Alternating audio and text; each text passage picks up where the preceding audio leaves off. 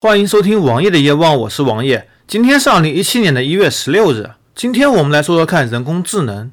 人工智能最近很火吧？从之前我们所说的 Master，也就是阿尔法狗，在网络对战中取得了六十连胜。包括韩国棋院也发表了文章，说明阿尔法狗当时曾经输给李世石那盘是故意放的。他们经过一系列研究之后，表明了那盘阿尔法狗至少出了十步昏招，不是人工智能应该下到的水平。也就是说，在三比零领先李世石之后，阿尔法狗故意输了一盘。而最近，因为最强大脑，所谓的百度人工智能也展现在人们的面前。简单说说看我对最强大脑的看法吧。最强大脑是一档娱乐节目，很娱乐的娱乐节目。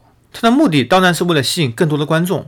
其实这并无可厚非，毕竟有收视率才能取得成功嘛，才能取得更好的广告收入。我也听过一些最强大脑中节目的设计者。说明最强大脑本身就是为了娱乐效果，为了节目效果而牺牲了原本的科学性。之前每一期我都看了，其中大概有三到四个节目我是可以完成的，不过绝大多数我还是完成不了，因为毕竟涉及范围太广了。记忆方面我是肯定不行的，观察、3D 空间想象能力我也是不行的。但是某些数学题目我还是都可以完成的，而且其实难度并不大。这次第一期百度机器人出现，我老婆问我这东西怎么样。因为谁都知道我很反感百度，百度本来就是个无良企业，而且它本身并不注重研发。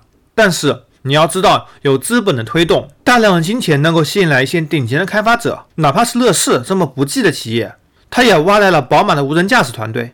甚至乐视现在构建的无人驾驶团队其实并不差，包括某些特斯拉的员工也被乐视挖走。但是无论是研发还是磨合，都需要很长时间。或者很精细的工作来做，百度也花了大精力研发了图像识别和无人驾驶。在第一期，图像的识别确实很令人惊艳，能够看人找到相关的年轻时候的照片。但是在第二期中，声音识别本来就不是百度的强项，外加这题的出题难度实在是太高了。一个演唱家在说话时和在唱歌时，声音声线是完全不同的。而且为了要做三期节目嘛，百度必须要在第二局放一句。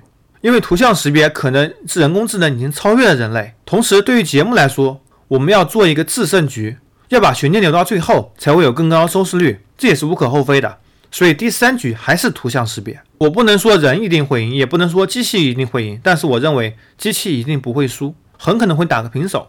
毕竟百度也花了这么多钱来进行研发，挖来了很多顶尖的科学家。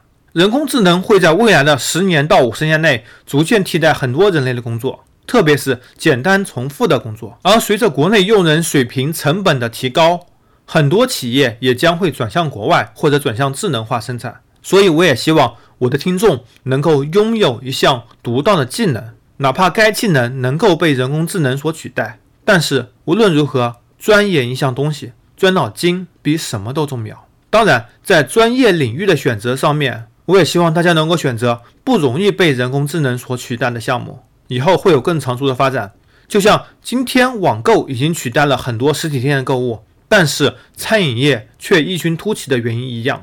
同时，也希望人工智能能够带给我们更好的生活、更好的服务吧。